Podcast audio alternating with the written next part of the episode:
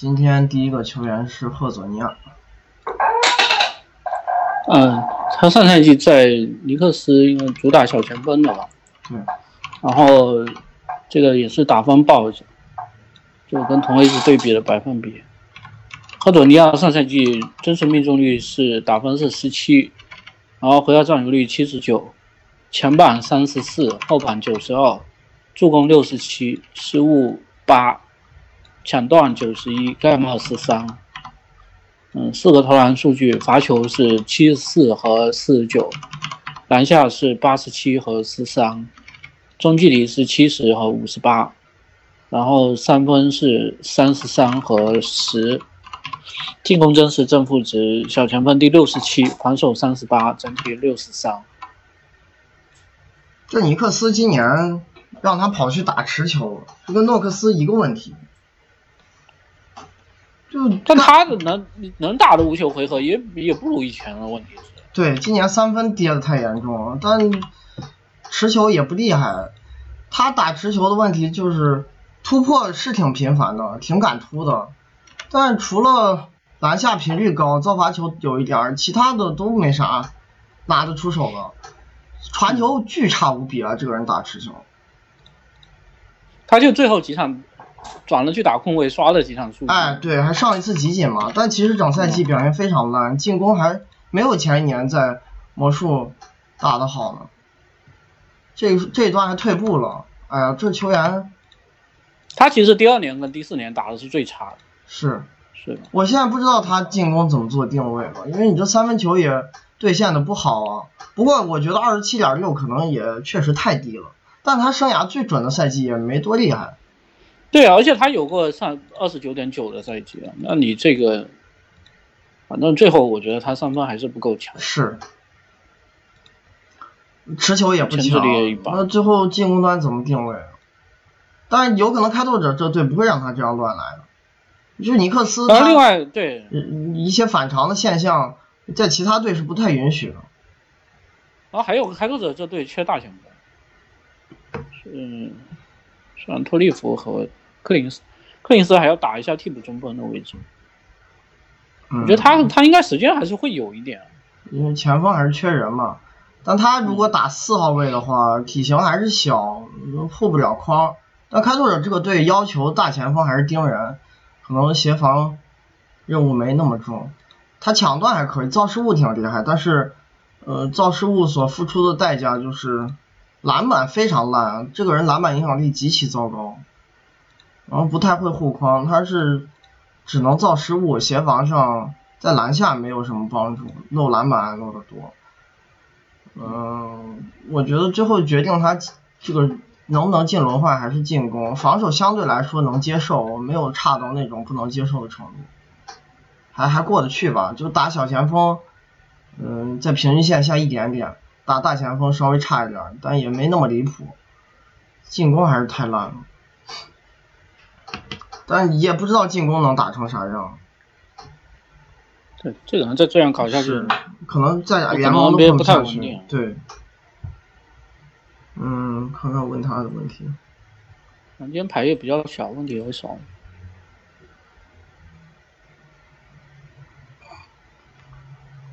赫佐尼亚去年胡扛了一些球权，来开拓者后进攻定位会像传球不够好的特纳，他。何止是传球不够好，传球非常烂，我觉得，因为他是一个面框型球员，这个人上赛季打持球是打挡拆，这是最容易送助攻的一个起手式，就这你助攻率都这么难看，失误还好多，我觉得他不会像特纳那样打球，他可能开拓者用他就是让他当定点射手，你论投射还是比特纳好，反正也也是比烂。那特纳有几个赛季？特纳是完全不会投篮，对。这个人至少他敢出手三分，产量也还行。你让他站三分线外，嗯，即使这种定位上他做的没那么好，也符合这种类型的球员，功能性上是接近的，跟特纳还是定位完全不一样。特纳不是一个就是打挡拆的球员，他打持球有一大堆低位的那种一对一，还还有就是高位的持球策应。赫佐尼亚不太这样打。嗯。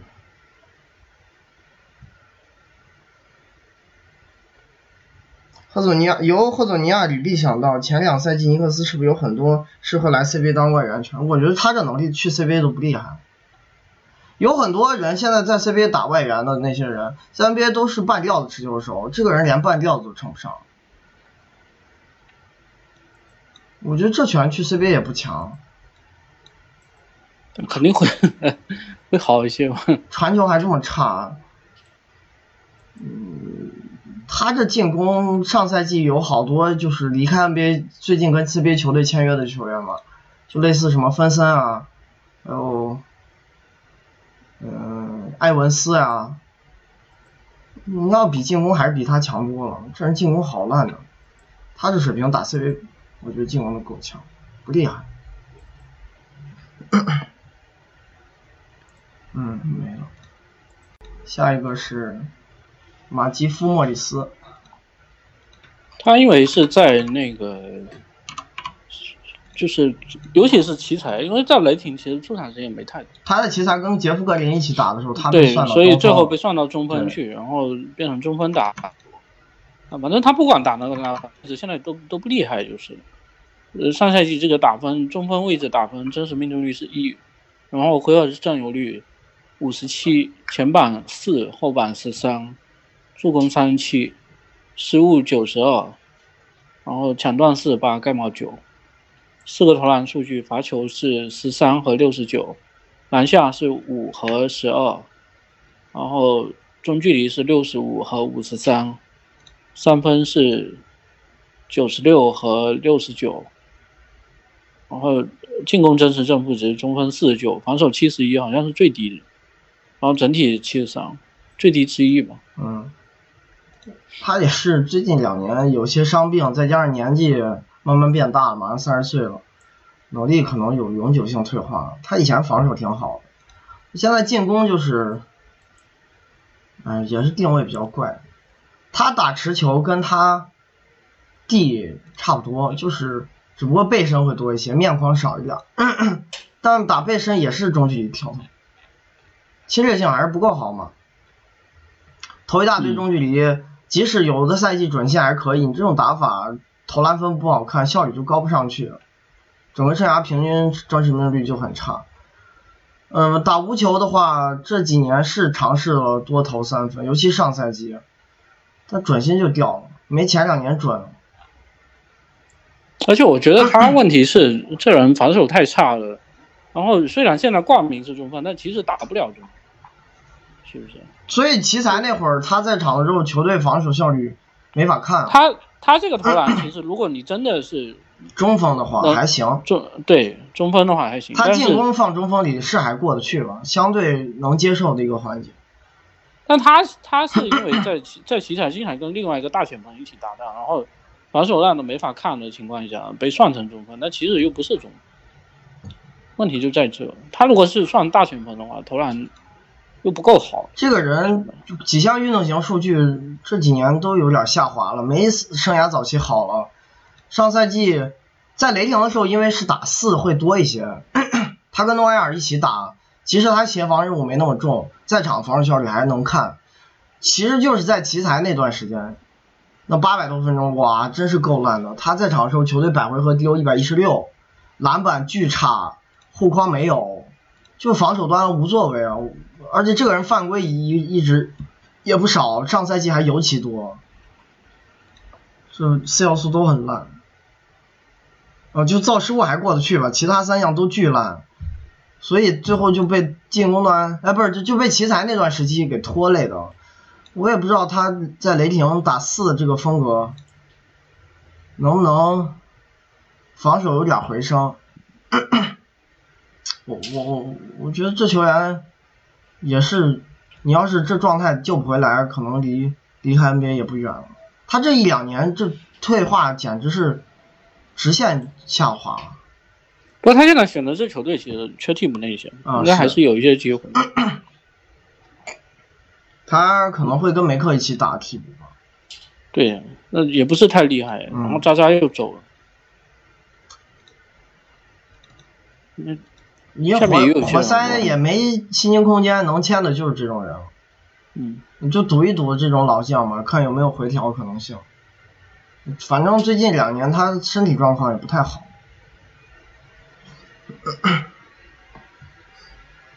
嗯。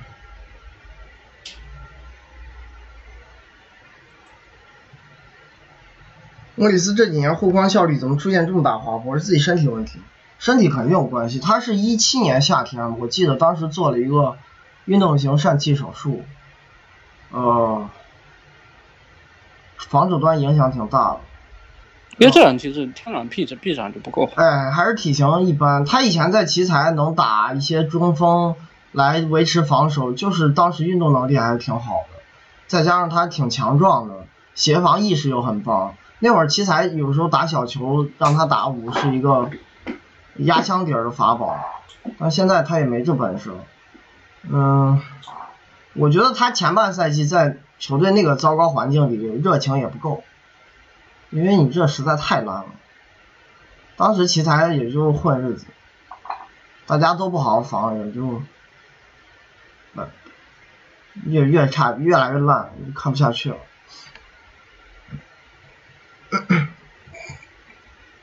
莫里斯有一段时间会有一段时间跟格里芬搭档吗？这样内线护框协防是不是太差了？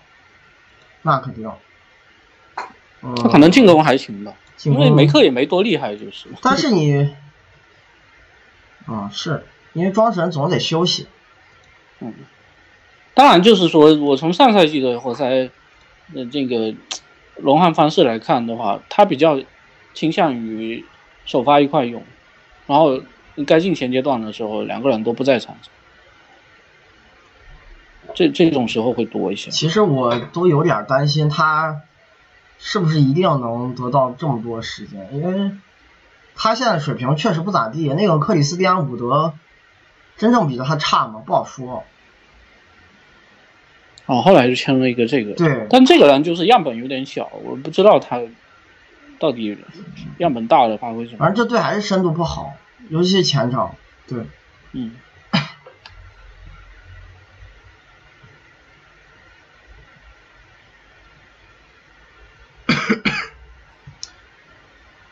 呃，活活塞内线新的替补，这个马基夫加梅克同时在场，内线防守将如何分配？那还是梅克对位中锋，马基夫对位四号位吧。除非有一些那种低位力量特别好的大神，但也不太可能出现在衔接段。我觉得如果出现那种球员的时候，庄神可能会同上同下，不会让梅克在场对位这种球员。应该还是梅克打中锋。呃对位中锋，他去对位一个四，这样至少梅克比他体型好多了，在篮下总归协防影响力比他强。有可能防守是不如上去年渣渣。那不渣渣的防守相当牛逼了。嗯，对。他现在在联盟不太好混，骑行合同没签到，原因是那个人进攻已经没法看了。但你要说防守，那人是上赛季活塞最强防守人。那个。庄神跟他比有明显差距，他这下防守还是厉害。像没了是吧？没了。哎，那个我看了一下赫佐尼亚这个，嗯，没有。我说贺总，你要助攻数据还行，他是挡拆传球数据不好。他助攻数据还行，是因为他回合占有率也不低啊，而且挡拆没少打。但是他他助攻和那个那个占比。哪个？助攻和 USG 占比也还可以。那是因为他，我觉得他名义上标了一个前锋，但其实有点像一个后卫。就是你打法上在这项数据上占便宜，但他失误好多，你传球还是不好，对吧？他一个打挡拆频率还不低的球员，注视比是一，有点太接受不了了。三十六分钟四点五次挡拆。频率已经很高了，在他这个位置里。下一个，下一个是马文巴格利。嗯，这个 今天重头戏是吗？因为今天牌位比较小。那巴格利上赛季在国行是主打大前锋，然后嗯，打分的命中率是四十九，回合占有率九十一。前板九十七，后板八十二，助攻十三，失误五十二，抢断二十四，盖帽八十五，然后四个投篮数据，罚球是九十三和十九，篮下是九十三和七十五，中距离是九十六和七十七，三分是七和十八，进攻真实正负值大前锋四十二，防守六十九，好像是最低的。嗯，然后整体六十四，影响力非常烂。哎，他的好多毛病是年轻内线的通病，就像防守差这些。呃，这个人我我有点担心他进攻路子走歪了。就他这样打球上限不够的，国国王也有点放纵他，让他打了一大堆低位，但他低位效率其实非常难看。但是而且这个这个人，我觉得他，你你只说这个主攻数据的话还凑合，可能有些越权，但是还凑合。关键还是传控数据太难看了。他打低位完全没有改变阵型的能力，也自己不会传球。这回合占有率这么高，球员百回合只有一点八助。对啊，就是传控数据太差对，然后你这样频繁打持球，其实终结能力在无球端利用的就不够大了。他还是身体挺好的，什么进攻篮板，然后空切这些，我我觉得上限挺不错，但是他好像不太重视这些事儿，国王也没有要求他去干这些事儿。还有一但个，即使是这样，就是他现在篮下和罚球已经蛮多了，是侵略性是中间很高区域出手更太多了，对是吧？他的空切二次进攻，其实得分率都不差的。这个人确实身体条件是挺好。那你从这个角度讲，不就是个霍华德吗？啊，但他防守差一点，霍华德差太远。他这进攻就是霍华德的毛病，自己不知道强在哪儿。而且他还有一个严重问题是，他是个四号位的霍华德。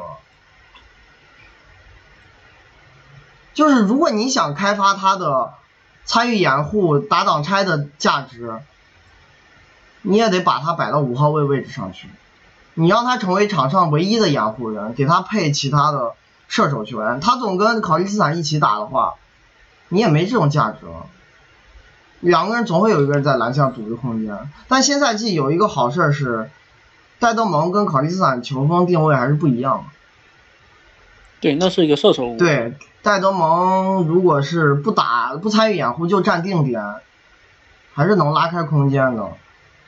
让巴格利担任真正的中锋进攻端，我觉得多去参与掩护对他绝对是有好处。少去打低位，这技术能力还是不够关，不够关啊。可能他现在能力差比别利差比较远，但是我我我觉得有可能他出场时间比别。他甚至是首发呢，我感觉。嗯。因为这个球队内部还是很重视的。嗯。他不能打中锋的问题，但其实你从这个角度讲，戴德蒙还是蛮适合他的，防守端又可以给他擦屁股。嗯。这个人这协防太差了呀，我真是无力吐槽。咱们也是国王比赛赛季期间没播过一些。嗯，就像什么，该协防的时候他在那发呆走神，眼神护框；不该协防的时候他就扑出去，然后把篮板位置丢掉，然后也不会抢断。这个人篮板影响力巨差，造失误影响力巨差，就护框也没多好，最后搞得自己这 DRPM 在大前锋垫底了。那你放？但他这起点有点差，有可能。是，最后练不出来。对他比唐斯、埃顿这种咱们说的防守不太好的中锋还差一大截呢，这有点可怕。你这样讲，埃顿、唐斯防守不好也没他这么糟糕。我怎么感觉他不像霍华德，像麦基？哦，哦，是是。哎。但麦基比他盖帽数据更多，还是臂展出色。这个人手那你这最后不都在吃天赋吗？你哎呀，你盖帽数据多没有防守影响？这球员我就觉得篮球智商很低啊。他进攻端那不也是像麦基？一过半场就要位，然后对于自己的低位进攻欲望非常强，没什么逼数，这打打法，哎呀，头疼，而且。国王这个队其实很依赖快攻的，就是当你的球员喜欢在那儿阵地战走，其实就跟球队的风格不匹配，会很很伤害球队。他在场的时候，国王那个快攻比重就会暴跌，就是拖累国王加快节奏的一个环节。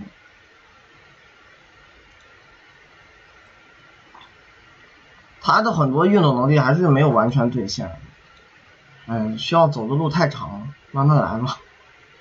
差离合格轮换都差挺远的，对。那反正年纪小，再给一点时间就是。身体确实好，这个身体是好。问他的很多，咱们一个个。巴格利和贾尔斯目前谁是更好球员？他俩搭档是不是真像洛维说的那样很现代？贾尔斯跟他比的话。我觉得半斤八两吧，那个人进攻还不如巴格利。加尔斯问题是，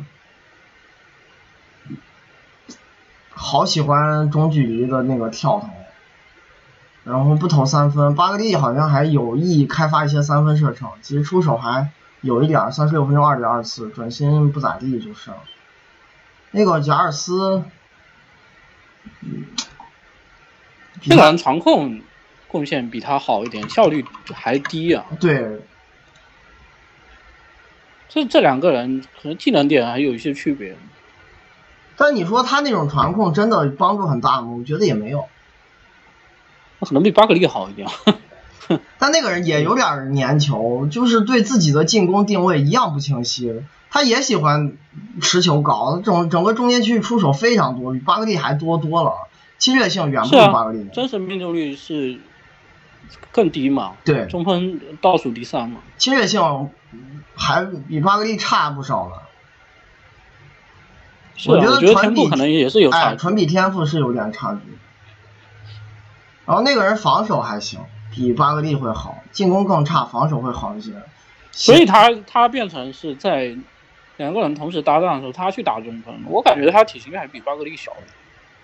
有没有觉得那个人脖子特别长？所以你说这俩不会投三分，然后都喜欢粘球，搞一些持球的中距离大发圈，是哪里现代了？洛维这个说的还是不错，还是不也就是可能看着机动性还行吧。就是身体还挺现代。我我在那个那个普三八那个网站看了巴格利的两两个最像的模板，是两个发展不太好的板眼，一个奥卡福，一个比斯利。嗯，都喜欢持球，对，然后但是都有点防守都不好，防守都不好，是。你这个就进攻更差了。这个这个模板不是太好。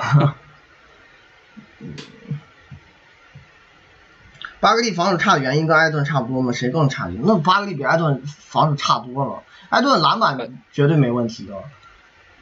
而且我觉得艾顿有学习的能力，比他球商看着高，对。他他随着这个经验丰富，应该还是会涨。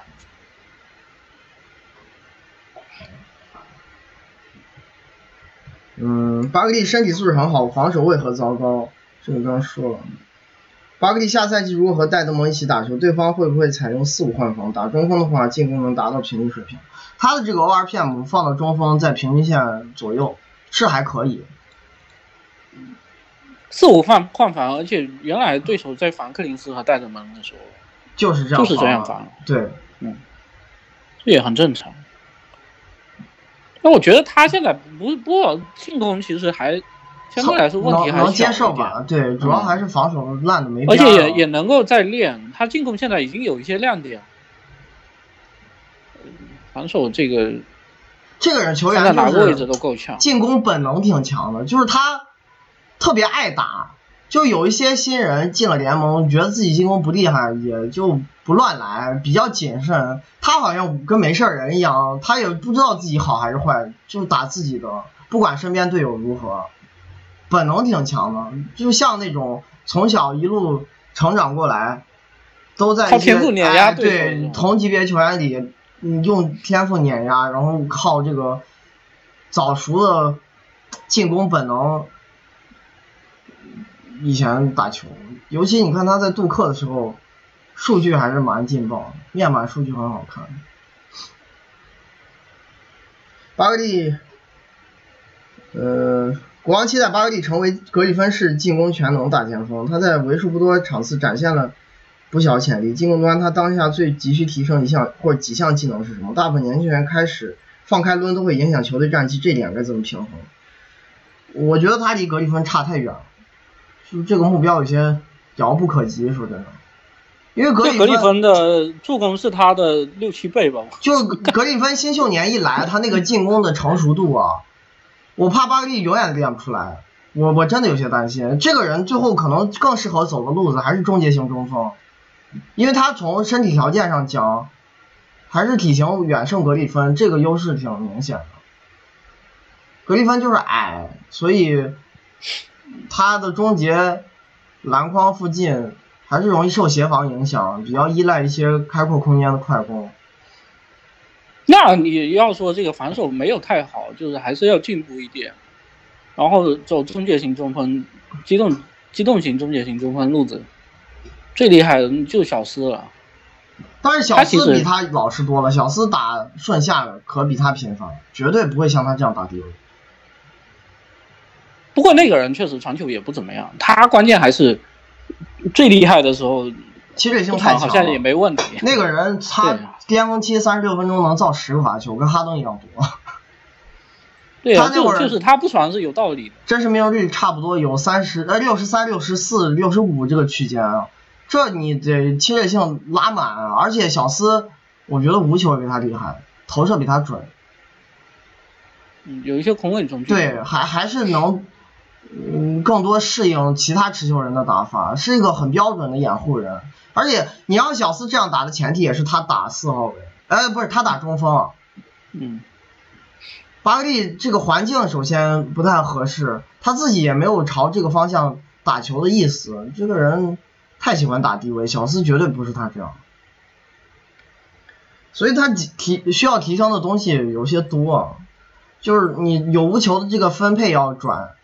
还有就是，你即使打持球，你的技术能力也不够，不管是中距离的跳投准心啊，还是脚步啊，还是传球的这个本能啊，都差的挺多的。年轻员放开抡都会影响战绩，怎么平衡这个事儿？其实是个悖论。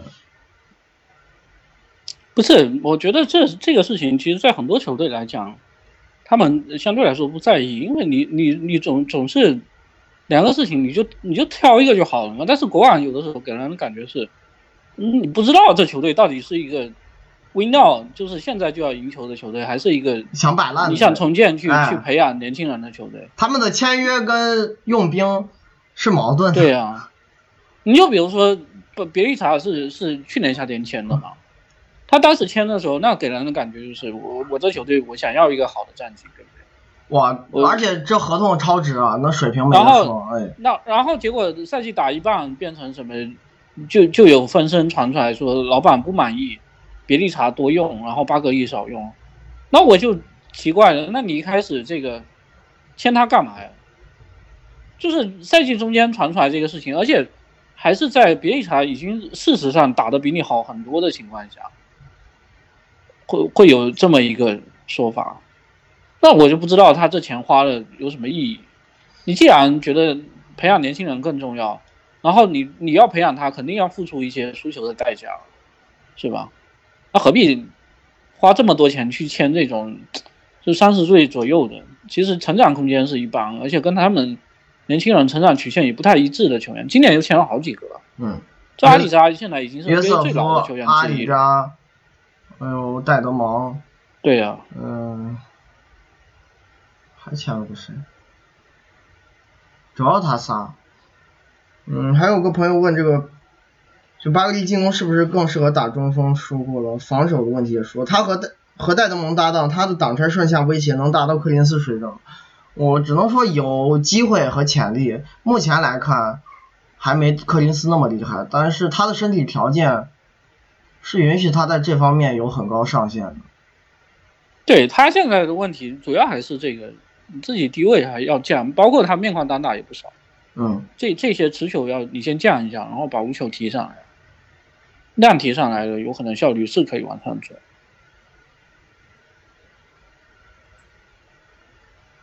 嗯，就有朋友问防守端有没有还可以的地方，我觉得没有，他护框也没有很厉害。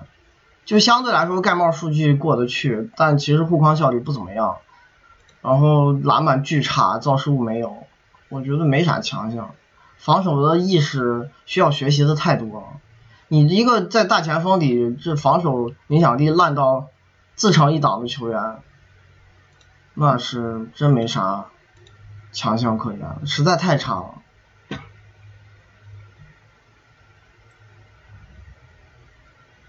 从攻防两端对比一下，巴格利和新秀年浓眉有哪些不同？啊，防守就不讲了，这浓眉咋都比他厉害。嗯，进攻的话，其实浓眉新秀年回合占有率不是很高。我们不是有八维图吗？对，他新秀年回合占有率是二十一点八，比巴格利要低，嗯，也更像无球手。其实浓眉的这个优点咱们讲了很久很久了，就是他非常愿意去作为这掩护人给后卫挡拆，他这个本能非常棒，就是标准的内线打法。然后即使是打低位啊，我觉得他技术也比巴格利好。对吧？就是浓眉的持球不是特别强，但绝对他第一年不不不不持球的。对，第一年他第一年每三十六分钟才零点七次面框，零点九次背身啊。这个跟他后来练出来了以后，还是差别蛮大。他当时干哪些事儿？冲抢篮板，然后空切顺下，然后偶尔投一投定点嘛。他但他定点可能就是两分球了，那会儿不投三分，完全不投。但是你这样打。不不怎么犯错误，然后效率又能维持的不错，那比巴格利还是厉害多了。那防守就更别提了。其实你单从侵略性数据讲，呃，巴格利可能新秀年还不在浓眉之下，他这个造罚球还多一点。对。但是你是用持球打法打出来的。也属于正常现象吧。然后他作为持球手，助攻数太少了，这个完全不能接受。你不是纯终结者。嗯。对。对你，比如说浓眉新秀年助攻也不多，但是他不是他是打无球。哎，对他不是打持球的，助攻率低是一个很常很正常见现象，完全能接受。但巴特利就不是了，你这种打法不应该出现这种。类型的传控数据，这是不能接受的。包括他回合占有率更高的情况下，其实两个人助攻率差不多。对，是的。巴格利篮下水准如何？还行吧，篮下命中率不差，产产量也不差。那这个人连续起跳能力好强。对，爆发力还是挺好的，造罚球还特别多。他如果是跟大前锋比，他篮下频率是排大前锋第六，放中锋里也在平均线以上。我觉得终结效率不高，跟他有一些一对一持球有关。因为国网环环境支持也也一般，他经常是跟另外一个是考利斯坦或者这个吉尔斯一起搭的话，也不是给他拉开空间的，是不是？然后他跟别利查。同时在场的时间又很少，两个人是竞争关系。他技术也没特别好，就是终结手活吧。但我觉得这个这一点，这这方面在他的目前来讲是强项。哎，对，还可以了。你即使即使是现在，他也不会拖，对吧？是个挺好的，就挺可靠的终结者，不会拖。你再老老实实去干这个事儿，还有助于提升效率。他有一些篮下出手，可能不是打无球得到的。哎，还是这个人持球问题太多了。下一个是马文，威廉姆斯。啊，上赛季在篮筐是主打大前锋的，然后打分真实命中率三十七，回合占有率三十一，呃，前板三十四，板五十二，助攻十九，失误九十七，然后抢断七十七，盖帽七十五。四个投篮数据，罚球是十三和五十四，篮下是十六和二十八，中距离是四十六和七十七，三分是七十二和六十八，然后进攻真实正负值大前锋二十四，防守三十六，整体二十五。他这几年在黄蜂定位一直差不多，没啥区别。这俩年纪很大了，其实他在 NBA 也打了蛮久了。这是接下来后面这几年，我感觉他球技定型了。他就是一个非常标准的单功能定点射手，阵地战偶尔就是掩护 护一下，做做外拆，剩下时间就站定点，大部分时候球都不摸，就只给你拉开空间。最后决定他每赛季进攻好坏就是三分投多准。他最近四年就是一年准一年不准，一年准一年不准。然后传球也少嘛，所以失误也控制了。对，就是反正作为内线嘛，他这个投射还是挺合格的，很棒。嗯，整体即使是投篮准心小年，也不会拖进攻了。像前一年他进攻就会更出色，四十一点三三分命中率，上赛季三十六点六，就没那么好但。这个都在正常浮动范范围内，就是。他他每一年都会有浮动，然后，嗯他防守也属于那种风格比较保守，但是纪律性很棒。体型虽然身高不高，但臂展特别长，还挺强壮的一个大前锋。不犯规，篮板影响力很棒，也不不抢断，偶尔能在篮下协防护框，也不会太差。嗯。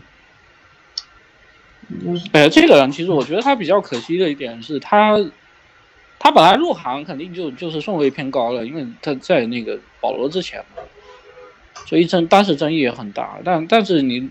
最后回头一看，他在 NBA 确其实还是站稳脚跟，打的挺久的。他生涯早期的时候，他生涯早期的时候有一些持球，虽然持球也不太多，然后而且助攻特别少。但那时候，呃，年纪小的时候，持球稍微打一打，射程没开发出来。他的早年的时候射程都是在中距离。但好在就就是等到他不怎么打持球的时候，三分给他开发出来了，所以最后其实生涯还是一直在延续。还是顺应潮流了，对，嗯，对，在赶上前几年又拿了一个挺好的合同，那这个人肯定还挺好用的，但是就就是可能每一年就就这么打就是。我觉得是个交易筹码，黄蜂可能不太需要他提供多少战力，有可能会给一些季后赛球队进行补强，因为定位很好做，能力还是挺不错的，边缘就去。季后赛边缘球队可能能打首发，他可能他可能问题就是位位置弹性会稍微差，只能打四，对，嗯。现在要打五，他这体型就太小。年纪三的话，他他他技术不够全面，跟不上，技术也不够全面。嗯。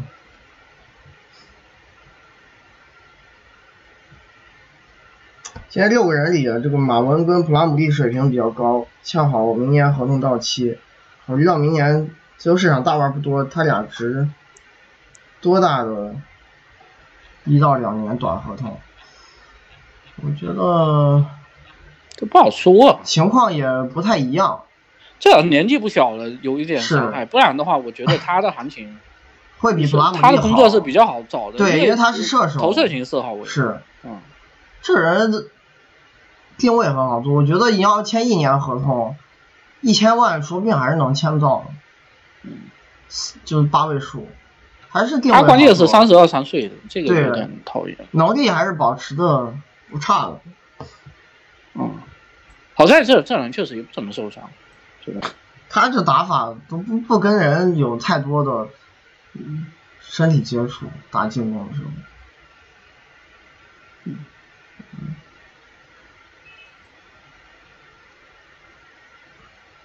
马文是不是黄蜂影响力最好的球员？明年沃克离开沃克是不是也失去一些好的定点机会？我觉得他跟巴图姆泽勒差不太多。但其实都不怎么样，就是当你球队最好球员成为这种人的时候，那你这球队肯定不行。对。他也他们三个也就是联盟那种，嗯，普通首发或者低配首发。也就这个档次了。当你的球队头牌是这种档次时时候，你你这战力肯定不够。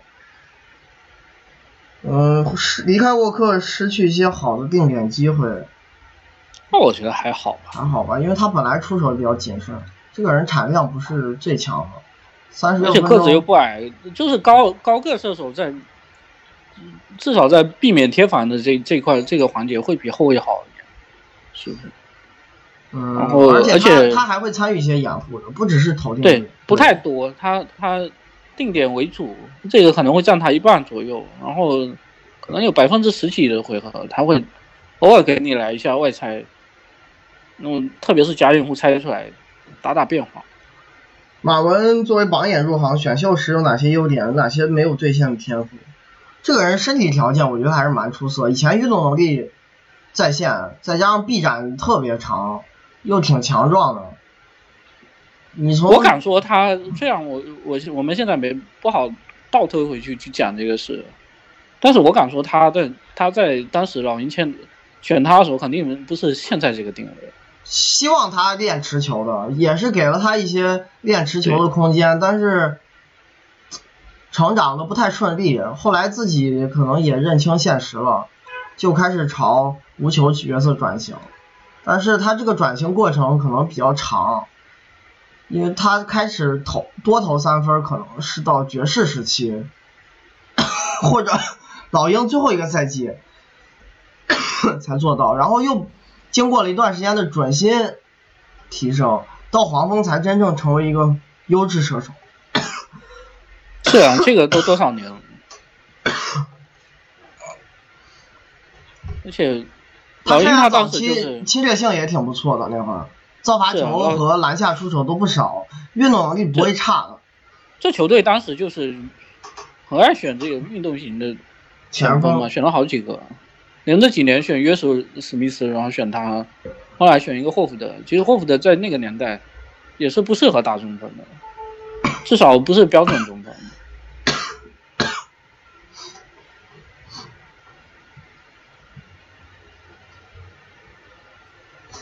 嗯，嗯，下一个是梅森普拉姆利，这个人上赛季在掘金是主打中锋，然后呃打分真实命中率五十六，回合占有率三十二，前板五十二，后板四十七，助攻九十二，失误五，抢断八十八，盖帽五十七，四个投篮数据，罚球是咋了？啊，罚球是五十五和八，然后中距离呃篮下是四十八和七十七，嗯，中距离三十二和二十五，三分是二十八和四十三，进攻真实正负值中分三十一，防守三十六，整体三十二。嗯，这个人好嗯，很标准的替补，优质替补中锋。他其实常规赛打的比季后赛好，他季后赛有点退步了，常规赛。嗯，有一段时间，我记得赛季初那个 DRPM 非常高，后来打着打着下滑，到季后赛就下滑了更多。嗯，反正他的进攻强项也说了好多年了，就从开拓者时期，那个利拉德和麦克罗姆当时叫他做掩护，开发出来这个人的传球策应能力，高位能做球，还有一些处理四打三的能力，传球还是蛮好的，然后也是一个。不拖后腿的终结者，他就是手活差了点儿，但是篮下那个侵略性、活力还是挺足的，能抢。手有点短嘛。啊、呃，手有点短，然后手有点糙，那弹跳很棒，又能冲抢进攻篮板，活力特别足，篮下数据不难看，就进攻还是有一些自己的强项，不会太差。但这个人也有一点越权，优势他会打一些低位，对，嗯，但是这人离开篮篮下的命中率其实不太好，不太能看。这块出手不多，但但是有出手的时候很差，其实效率好，一直很差，还是手活糙嘛。对，但他纯篮下命中率上赛季特别高，这个区域这个还还行。这个我觉得可能就就是说，他这这人其实我印象蛮深的，因为他入行的第一年正好是我当时就写这个球员报告的第一年。这人第一年篮下命中率变态了，你知道吗？然后我当时写写球员报告的时候，他当第一年打了打出一个六七的真实命中率啊，嗯，然后，我我当时写的时候也也蛮惊讶的，然后觉得还挺看好他的，结果他到后面其实一直都没有打出来这个真实命中率，是吧？挺有意思的，这个是。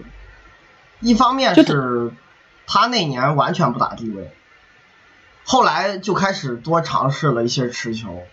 但是他接下来，我我觉得不管是环境还是什么因素，他也没有打出当时的这个前三真实命中率。嗯，包括啊，对篮下命中率，就上赛季算接近了。其实前几年一度出现这个只有六十出头的情况，特别一五跟一六年这可能还是小样本吧。他那个赛季打了一千二百多分钟，时间不是太长。嗯。然后这个球员防守属于那种协防特别凶猛。抢断和盖帽都还可以，尤其抢断很厉害，但篮板影响力巨差。尤其季后赛，你记没记得？有一些场合，只要约奇不在，掘金保护篮板非常糟糕。因为我觉得季后赛他反正可能碰上阿德也有点吃力，正好是他不喜欢的这个类型，因为他他一对一单防阿德有点搞不定。他喜欢单防那种比他矮的球员，这个人还是机动性挺好，挺灵活的。常规赛有一次，当时打猛龙，这个掘金让他主防莱昂纳德啊那场，而且他敢换防德罗赞。是，但是阿德就是打约基奇，我我印象好深，季季后赛阿德碰上约基奇一直搞不定，然后有一个回合是，因为马龙他很喜欢让，比如说最后一个，比如说每节快结束的时候最后一个防守回合，然后他把约基奇换下去，把普拉姆尼换拉上来。这是他的一个习惯，哇！那阿德最后就就是看你一个回合还要 还要盯着你打，就上上来就给你造了两个卡。他身板确实顶低位是，特别是阿德又又是 NBA 可能最好的一个低位球员，嗯，还是有点吃不住。但是这个球员还是换防能力不错，协防也还挺不错的。问题就是篮板不好，篮板特别差，犯规也多。整体而言是一个略高于中锋平均线的防守人，谈不上。他攻防都不会拖，就是。对，谈不上差，也没多好。嗯。整体而言，其实可能去有些球队能打首发。对，但是这人就能能力上限不够，不管是攻防，你让他打首发的话，那这个位置不会太强，就是。而且相较于他这个合同，还是贵了些。因为现在中锋位置可替代水平比较高嘛，像他这种能力跟他接近甚至比他好一些的球员，今年夏天都拿的合同比他小多了。对，啊这个合同还是有点贵的离谱。然后在那个就是，他是这样，就是就是说，他跟约基奇同时搭档的时候，其实进攻端他是五，但防守端他是四。嗯。他的问题还是这人其实打不了四。也就是约基奇，我觉得跟他搭档能能够感觉两个中锋一块不会觉得堵空间，那是因为另一个中锋太厉害了。行，看看问题。普拉姆利在常规赛约基不在场的时候表现如何？他在场约基不在场的那些回合，掘金几乎呃五五开吧，跟对手净这个净胜分是负的零点三百回合。进攻效率跟防守效率几乎一致，主要就是衔接段嘛，带什么莱尔斯、比斯利、蒙特莫里斯，就这些全一起打。但他们有一套阵容，我记得蛮厉害的。就常规赛、季后赛那些人没法看了，打的好差。就莫里斯加比斯利加克雷格加。米尔萨普和他，好像是这个阵容。常规赛净胜分非常高，还是把米尔萨普去掉，剩下那四个人一起在场的时候，百回合能赢快二十分，我记得。但季后赛这个阵容成一个失分阵容，有因为因为机器变得修修理不了。对，有几个球员状态和常规赛比下滑太严重，一个普拉姆利，一个莫里斯，比斯利打的也没常规赛好。嗯，普拉姆利上赛季和约奇同时出场了多少时间？我看，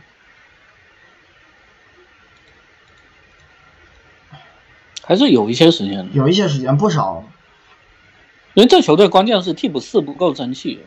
他俩一起打了五百四十八分钟，将近五百五十分钟，也不短了，因为普拉姆利一共就打了一千七百分钟吧，相当于有将近三分之一的时间是跟约基奇同时在场。效果如何？嗯，我再切一下这个数据。效果不会太差，因为不是普拉姆利在不在在场的区别，是你只要跟约基奇在场，掘金几乎所有阵容都是赢分。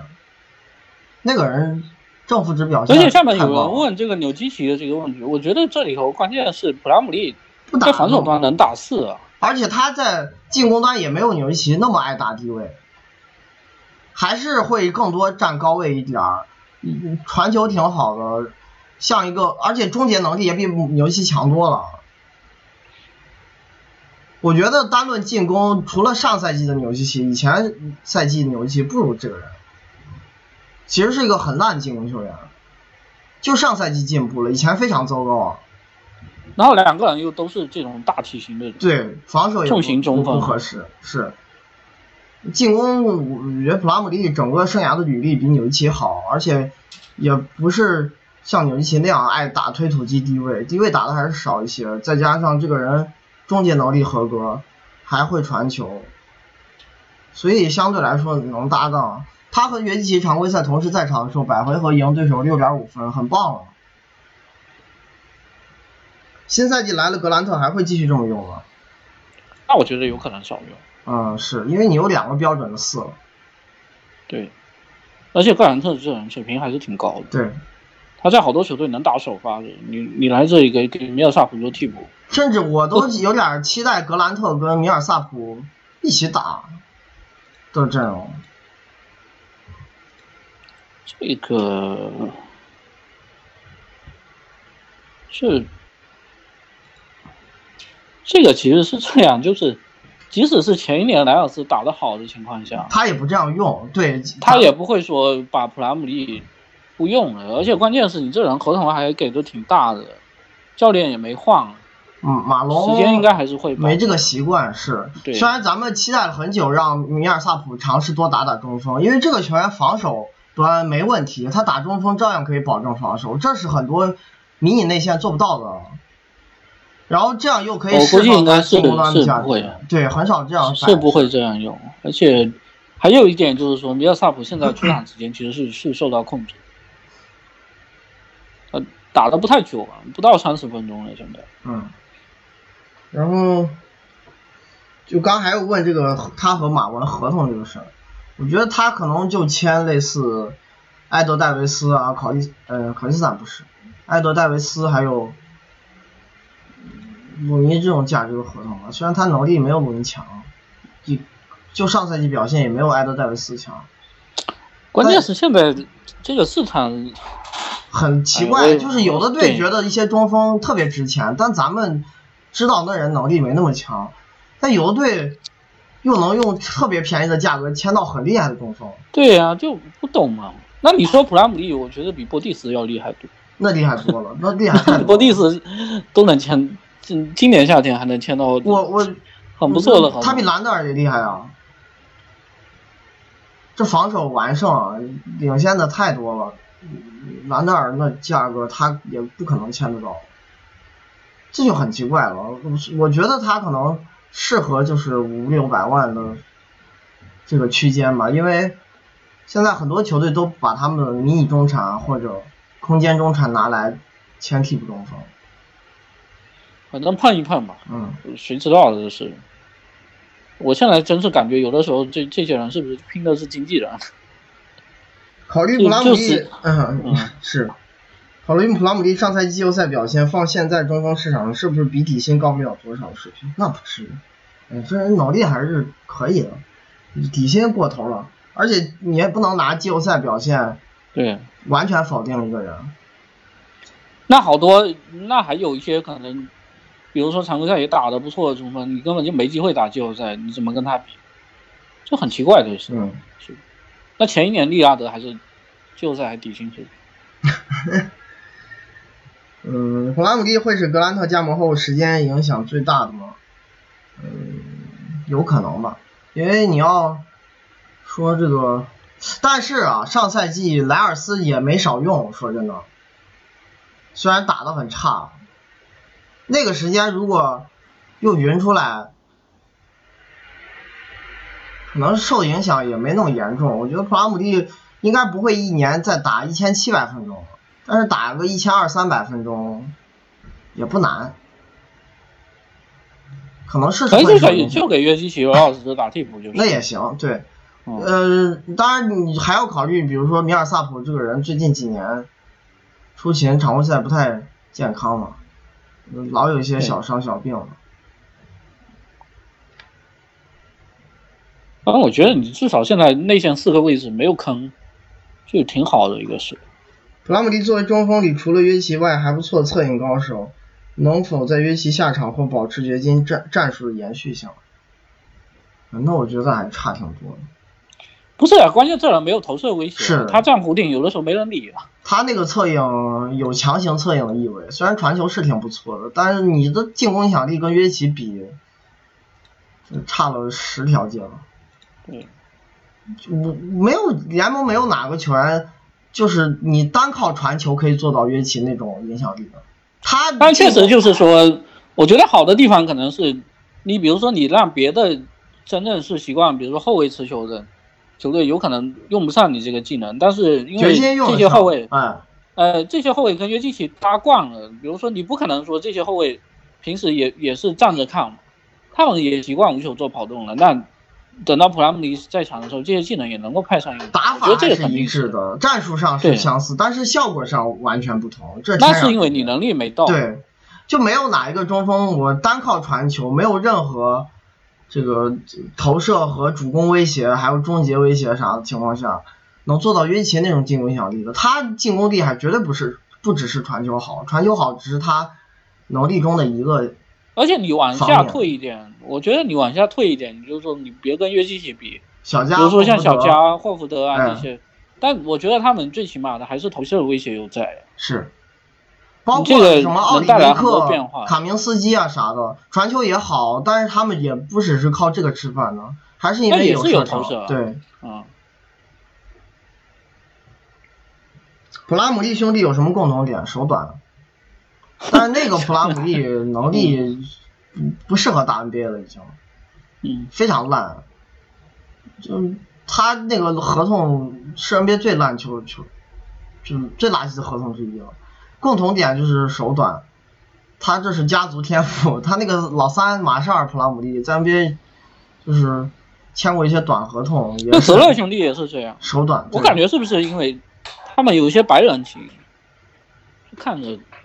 就是白人，这可能这些人就是白人。对，这这种可能就是运动能力还能够尽量跟黑人比，但是但是臂展会会差一些。这俩弹跳是都挺好的，但那个普拉姆利的防守还有进攻技术好糟糕啊，尤其是进攻非常烂非常烂，是 NBA 就前一个赛季一七八赛季最糟糕的轮换球员之一，不该出场的，但老鹰无所谓摆烂，给了他不少时间。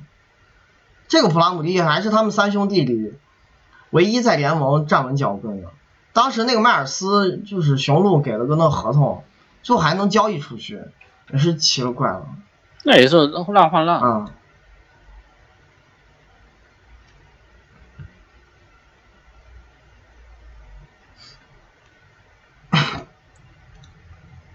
最后一个是德拉维多瓦。啊，这个人也也快淡出 NBA 了，我感觉。上赛季在在。雄鹿和骑士又回骑士去打控卫，然后打分真实命中率四十九，回合占有率是三六，呃三七，前板一，后板四十五，助攻七十六，失误四，抢断零，盖帽四，然后四个投篮数据，罚球是三四和五十九，篮下是七和四十二，中距离是三十和八十二，三分是六十三和四十五。进攻真实正负值，控卫五十三，防守三四，整体四十。他在雄鹿其实根本进不了轮换，就是一个谢尔那笔交易，雄鹿搭了一些选秀权，把他和那个亨森清理掉了。到骑士给了一些时间，但是整赛季也没打太久，一共八百分钟。嗯，能打的时候一些毛病跟以前也是一样的。这人打挡拆，这身体天赋太差太差了，没速度，没没体型的。他打挡拆就是传球，就是传球，突不进去，然后持球投也特别烂，所以就没法维持主攻效率。然后你还喜欢一些中距离的抛投嘛？这个人二十八岁，我感觉他这个打球方式跟三十五岁。他的突破能力跟卡尔德隆比谁强？不好说。他当时还这个现在二十八岁了，他这还几年前，当时这一五年打总决赛的时候，我就感觉他打挡拆就是往以后运运运到一个地方以后，我也不知道他到底要抛投还是要传空接，反正往篮下一扔，然后看你这莫兹戈夫或者 T T 看一下能接还是能能继续去抢，反正。就就这么一个打法，传球是挺好的，这个球员很很无私，但也是因为他主攻能力太差了。助攻率啊，就是对，就你你这回合让你这么低情况下有这个助攻率是挺难。传球是好，但是但不能但是你这样搞的失误也很多啊。而且他无球不稳定，这是一个这几年出场时间起起伏伏的巨大问题。他定点。在骑士那会儿还可以，那会儿三分就是准心挺高的，投的不算多，就有点类似什么萨图兰斯基啊或者泰勒斯琼斯。所以给他弄了一个还可以的。哎，对，然后后来一离开骑士，三分准心就掉，上赛季只剩三十三点八了。他是这种类型的，就是说本来三分产量不高，应该是比较谨慎的出手机会才会投的，应该三分命中率不止这样，就哪怕前几年三十七左右可能也不够。因为你别的事情干的又少，对不对？然后上赛季又掉到不到三十四了。而且我觉得这个球员可能还是不应该打这么多挡拆，多了点儿。你看那个前一年在雄鹿啊出场时间也不多，挡拆频率是三十六分钟三点七，但是效率是实在没法看了，零零点四八的得分率。可能这个频率是比较适合他，打多了就有问题了。啊，哎，确实天赋太他本来就对，嗯，就靠传球。又不是稳定轮换，这这骑士也没什么没什么要求，而且他防守也没有当时吹的那么强。这人就够拼的嘛，但你身体条件不够好的情况下，你有个上限。他单防压迫性可强了，侵略性看起来挺足，但是造不到失误，而且犯规极多，动作还是有点不干净，也没有什么协防帮助。说白了，这个人就防守在空位里也就是过得去。他那年总决赛是没错，丁库里好积极，因为库里本来跑无球，他就在后面死命跟。呃，然后如果有有库里的有打持球的话，那有发生挡拆的情况下，骑士肯定夹击。所以这个当时特别骑士前面中间这赢了赢赢了几场球还吹上天了。我我记得当时是不是还有人买了这个人的衣服？当时在那个还还有卖衣服的时候买了这个人衣服，然后我看到这个订单的时候。我心里头想法是，我觉得这人过几天要后悔。他其实也就防住了一场半，后面库里效率又回去了。没有，我意思就是说，这人应该应该到以后不会在联盟发展有多好。当时就这么觉得。嗯。能够看出来的，还是还是个问题。而且他那年总决赛还胡抛，那终于抛投有一场神准。哎，对，有一场抛了二十来分对，到后来就没声音了。就高光了那一场，说白了，就是挺积极。他在场上那个拼抢效果，让你看着觉得挺感人的，是真努力。但是效果上，对呀，就实际上的比赛贡献没有表面上。一般边球员如果如果身体条件还过得去，拼成这样的话，防守应该很很强。对，他这抢断也太烂了，也没啥盖帽。他就是有有时候造进攻犯规挺厉害的。这个人还是够拼，然后协防就是先把积极性拉满，效果好不好再说。所以犯规也很多嘛，他就是那种犯规特别多还造不到抢断和盖帽的球员，也比较少。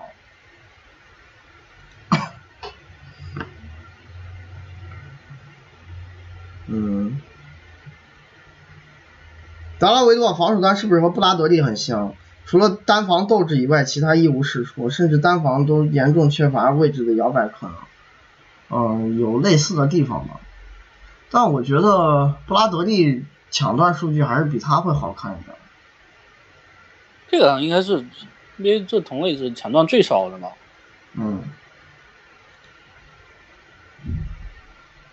这个人在骑士在就刚入行那几年，篮板影响力还不错，这最近几赛季也不行。他抢断率是控卫倒数，让我看倒数第几？应该是最低之一了，你不到百分之一。他跟斯顿并列，对。两个人一个队的。嗯，德拉维多瓦传球占他，在他占合占率下，是不是还算出色？那当然，这个人。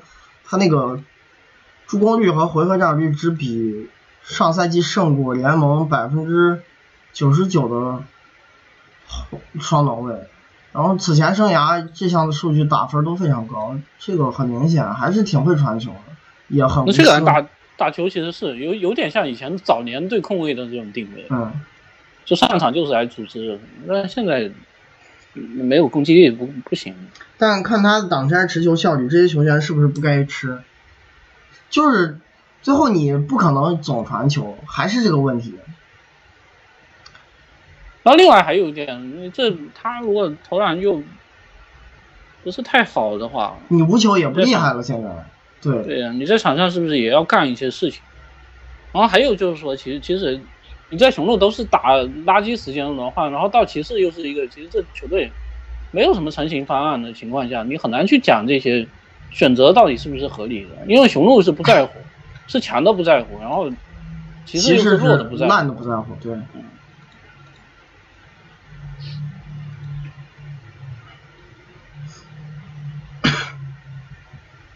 从生涯履历来看，德拉维多瓦是不是现役全联盟篮下最差的球员？呃，比他差的应该还有，有可能，他绝对是候选人之一，但是比他差的绝对也有。你像什么？他肯定是已经这这这已经够差了。他好几年篮下出手每三十六分钟不到一次啊，而且这还出现了什么？有几年这个篮下命中率百分之三十五，这一四一五还打了不少。像什么？特洛伊丹尼尔斯，嗯，比你要真要硬挑呢，比他差的，我觉得还是挑得出来。这什么特洛伊丹尼尔斯，然后达里奥斯米勒，但那几个人其实投投射的挺好的啊，是是无球打的会比他多一些，对，就持球型还这么打，就打篮下这么少的，完全没有攻防威胁的一个球员，是比较少。对，有一些完全在篮下不出手的。都是纯无球权，不打持球的。这个人是要打挡拆的，挡拆频率还是有一些。德拉维多啊在骑士那年总决赛防守凶狠，给人感官上是个防守很强的人。现在看数据好像造失误不厉害。在那年总决赛到底是什么水平的防守？一般吧，没有很出色。我觉得跟现在差不多。他也绝对不是最烂的那种防守人，拼成这样，热情上还是值得鼓励的。就很多球员做不到他这个积极性，我觉得这也是一种天赋嘛。就在在场上不犀利，永远是全情投入，也很难得。你这么积极，总会让一些持球人感到厌烦，很难受，挺难缠的一个球员。但效果上确实没有感官看起来那么好。而且我还要讲一点啊，就是说他当时其实只是是完全转型的球队，你。你这这里头出现几个情况啊？就是虽然 T T 现在防守不好了，但当时这个还是走一个机动型前锋防守的路线嘛。然后当时勒夫删掉了以后，打双内线，有个莫兹科夫他替掉勒福。对。然后呢，你这两个，一个莫兹科夫，一个 T T，这就已经是，我觉得还是防守端有升级嘛。然后还有欧文他受伤完了以后，然后你拿一个这等于一个工兵型后卫去替掉他。最后这骑士变成一支什么球队啊？就当时我印象还蛮深的，就说这把詹姆斯是形成形容成零一年艾弗森，就效率已经不高，但是他就是撑球权，因为其他人开开发不了进攻，嗯，一个副攻手可能都没有，然后再干什么事呢？就跟着詹姆斯在那打泥沼战，一大堆防守悍将，然后就跟你对手死磨，磨完了以后看看这比赛有可能，你要说赢下来轻松，那可能也不会太轻，拖关键球。嗯，对，然后然后给你磨磨赢掉了。当时二号位也是个这路子，是香波特嘛？啊，场面非常难看。对，那年就是德拉维多瓦追库里，香波特追汤普森，嗯，这俩都够玩命的。然后内线又保证体型高度，莫斯科夫当时护框还是挺好的。那个人毕竟人高马大，身材还是有保障。汤普森如果是打四号位，他的协防水平是能接受的。我这里查了一下，我这里查一下，他当时季后赛就詹姆斯、莫兹戈夫、T.T. 香波特、德拉维多尔，同时在场季后赛同时在场打了九十九分钟，是只只比这个就是欧文替掉德拉维多尔这个时间会少一点，少六分钟吧，只少六分钟。百回合拿多少分？一百零二点六，一百零二点六。你现在看到现在 NBA 其实基本上是属于进攻垫底的水平，嗯。但是他当时 这种百回合只丢八十六分，就跟你对手死磨，你知道吗？看一下总决赛，这个读取会会稍微慢一点。啊，总决赛这个阵容，百回合得九十四分，丢九十分。对啊，这九十年代打法这。你现在 NBA 其实比较少能看见这样，而且其实后来的骑士跟勇士，就后面几年啊，你不管打对攻差距差距多哎多大，比如说有像一六年那样，可能差距小一点，或者后来差距大一些，都是对攻，哪怕是勇士占据很大优势的情况下，那也是勇士，比如说百回合得个一百二十，然后让骑士只得一百一十，类似这样，没有出像那一年那个，这詹姆斯带着一大堆防守悍将跟对手。打泥沼战的，如果把他放到二号位，是不是比 JR 更好的三巨头身边的帮手？那不一定，JR 投射我觉得比他强多。而且还有啊，这人体型太差了，他，你别看他身高一米九三，他臂展跟身高差不多吧？嗯，不会长太多的，而且运动能力不好啊，速度不是很快，再加上 JR 这个球员，你单论进攻，我觉得比德拉维多瓦还是厉害，他就不打持球了，在骑士那几年。然后因为三分非常高产嘛，那个球员能强投，比这个德拉维多瓦，我觉得三分球牵制力还是大多了，进攻比他好。这 R 我觉得综综合整体能力，那些年在骑士比这个球员要强。而且其实最后还不是一个位置，对，我觉得这种位置弹性没有身高看起来显示的那么好。